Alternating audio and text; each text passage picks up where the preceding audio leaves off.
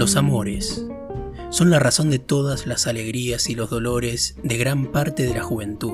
A veces, con la misma fuerza que deseamos terminarlo, también necesitamos afianzarlo. En este cuento, Moravia nos relata las peripecias que un joven experimenta al momento de decidir terminar una relación. ¿Tenés 15 minutos? Te cuento un cuento. Dejar a Matilde, de Alberto Moravia.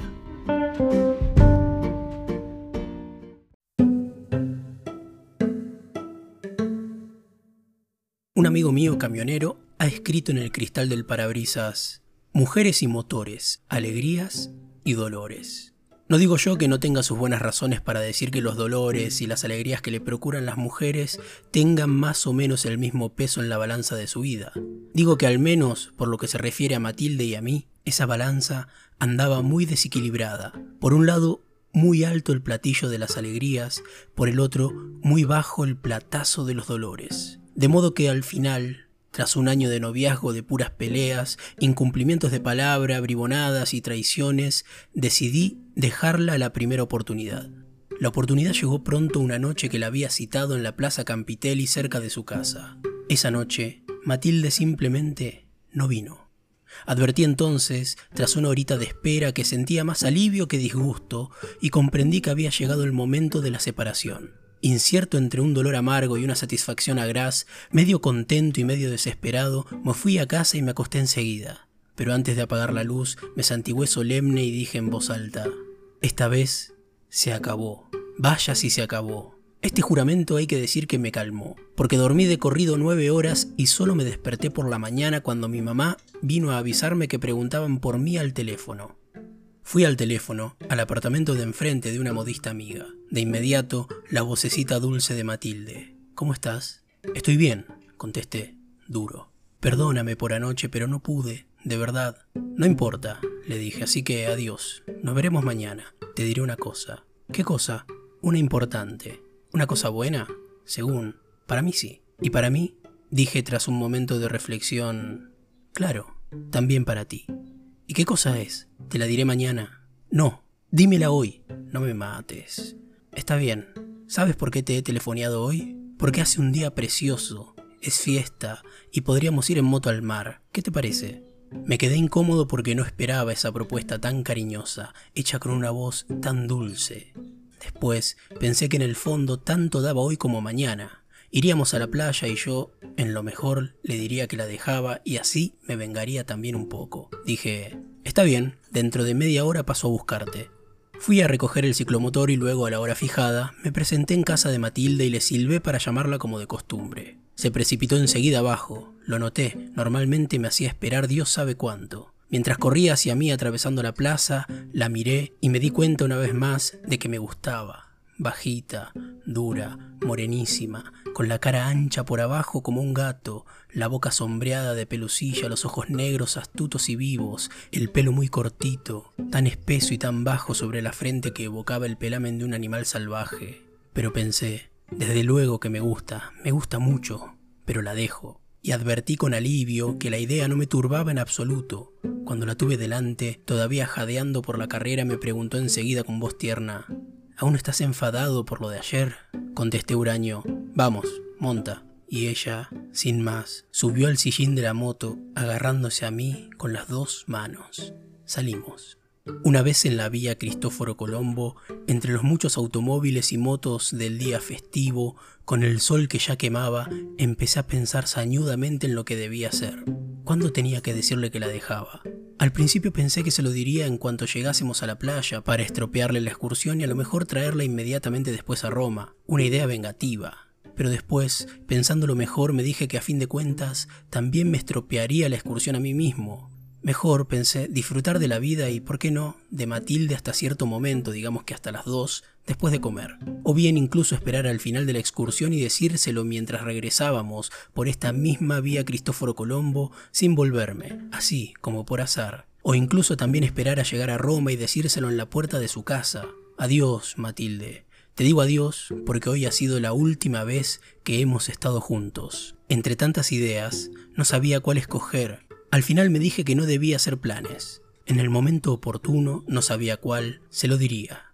Entre tanto, Matilde, como si hubiera adivinado mis reflexiones, se apretaba fuerte a mí e incluso me había cogido con la mano la piel del brazo, como pellizcándome, con ese pellizco que se llama mordisco del asno y que en ella era una demostración de afecto. La oí, después, decirme al oído con una voz alegre y tierna. Eh, ¿sabes que tienes que ir al peluquero? Con tanto pelo ni hay sitio para un beso. Digo la verdad.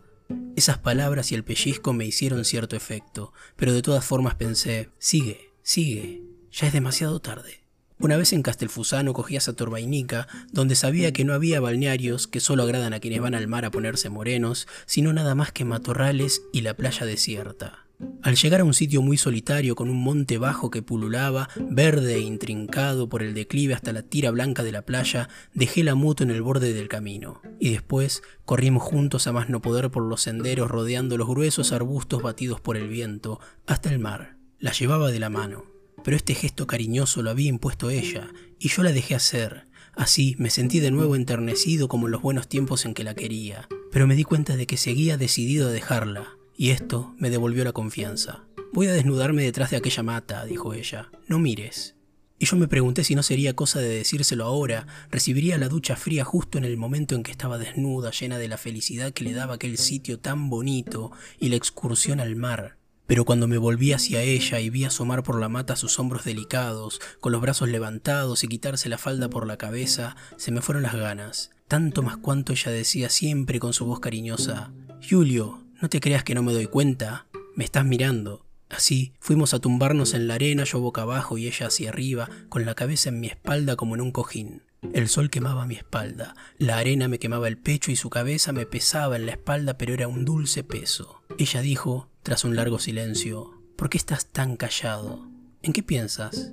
Y yo contesté espontáneamente, pienso en lo que tengo que decirte. Pues dilo.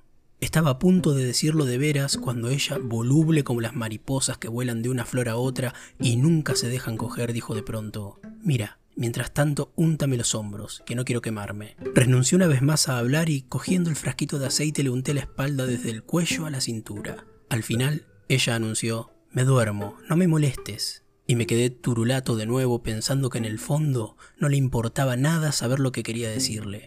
Matilde durmió quizás una hora.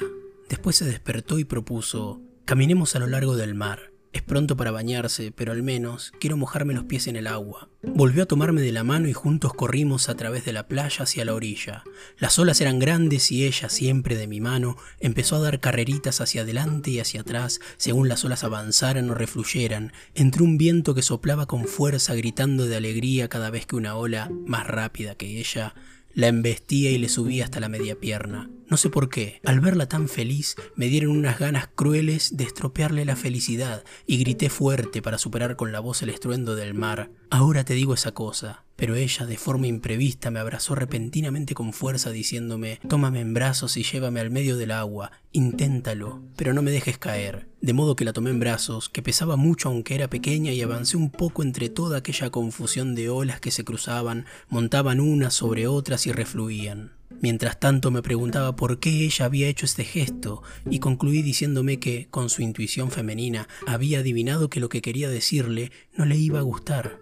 Ahora, desvanecido el peligro de oírme decir aquella cosa, me invitaba a volver a la orilla. Volví y la dejé con delicadeza en la arena. Me dio un beso en la mejilla diciendo, y ahora comemos. Abrimos el paquete del almuerzo y comimos los bocadillos de ternera que mi madre me había preparado. Después, durante dos horas, siempre la misma canción. Yo tenía en la punta de la lengua lo que quería decirle, pensaba decírselo porque el momento me parecía favorable, estaba a punto de decírselo cuando ella, de pronto, me hablaba de forma cariñosa o hacía un gesto imprevisto o incluso me quitaba la palabra de la boca. Varias veces me volvió la idea de una de esas mariposas blancas de la col, que en primavera son las primeras y las más inacibles, feliz de quien consigue echarles mano. Después, cuando ya desesperaba de llegar a mi declaración, me propuso de golpe y porrazo, bueno, dime ahora esa cosa. Estaba a punto de abrir la boca cuando ella gritó, no, no me la digas. Espera, déjamela adivinar. Veamos, ¿quieres decirme que me quieres mucho? No, respondí. Entonces, ¿quieres decirme que soy muy mona y te gusto? No. Entonces, ¿que nos casaremos? No. Estas son las tres únicas cosas que me interesan, dijo ella sacudiendo la cabeza. Basta. No quiero saber nada. No, tengo que decirte que... Pero ella tapándome la boca con la mano, Chitón, si quieres que te dé un beso. ¿Qué podía hacer yo? Me quedé callado y ella quitó la mano y puso sus labios en un beso largo que me pareció sincero. Al final habíamos hecho de todo, tomado el sol, dormido, un semibaño, habíamos hablado pero no le había dicho aquella cosa y ya solo nos quedaba irnos. De modo que nos vestimos, cada uno detrás de su mata y yo una vez más, mientras me metía los pantalones, pensé que ese era el momento adecuado. Me levanté y dije con voz natural, lo que quería decirte, Matilde, es esto, he decidido dejarte. Pronunciadas estas palabras, miré hacia la mata tras la que ella se ocultaba, pero no vi nada. El viento ahora soplaba más fuerte que nunca y solo se oían en aquel lugar desierto la voz del viento baja y modulada y el estruendo del mar. Matilde parecía que no estaba, como si mis palabras la hubieran hecho desvanecerse en el aire, como los torbellinos de arena que el viento levantaba sin tregua de las dunas blancas y empujaba hacia arriba, hacia el monte bajo. Dije, Matilde, pero no hubo respuesta. Grité entonces, Matilde, y tampoco contestó. Inquieto, incluso un poco asustado, pensando que quién sabe estuviera llorando de dolor o quizás se hubiera desmayado, me puse a toda prisa la camisa y corrí hacia la mata detrás de la cual debería estar. No estaba. En la arena no vi más que su bolso y sus zapatitos rojos, pero justo en el momento en que me volvía llamándola, la sentí que se me echaba encima con violencia hasta el punto de que no pude aguantar en pie y caí boca arriba con ella. Matilde ahora se sentaba horcajadas en mi pecho y me decía, repite lo que has dicho, vamos, repítelo. La arena me soplaba en la cara, punzante, ella reía sin parar y yo por fin contesté flojo, bueno, no lo repito, pero déjame en paz. Pero ella no se levantó enseguida y dijo, ¿y eso era todo? Te digo la verdad, creí que era algo más importante. Después me soltó, me levanté yo también y de repente advertí que estaba contento de habérselo dicho, y de que no lo hubiera tomado en serio y de que se lo tomara como una de las muchas bobadas que se pueden decir entre enamorados. En resumen, volvimos a subir la pendiente tomados de la cintura, y yo le dije que la quería mucho, y ella me contestó ya un poco reservada porque no temía que la dejara. También yo. Poco después, corríamos de nuevo por la vía Cristóforo Colombo. Pero al llegar a su casa me dijo, tomándome la mano, Julio, ahora es mejor que no nos veamos por unos días. Me sentí casi desfallecer y consternado exclamé, pero, ¿por qué? Y ella, con una buena carcajada, He querido hacerte una prueba. Querías dejarme, ¿eh? Y luego solo ante la idea de no verme unos días pones una cara así de triste. Está bien, nos vemos mañana. Corrió hacia arriba y yo me quedé como un bobo mirándola alejarse.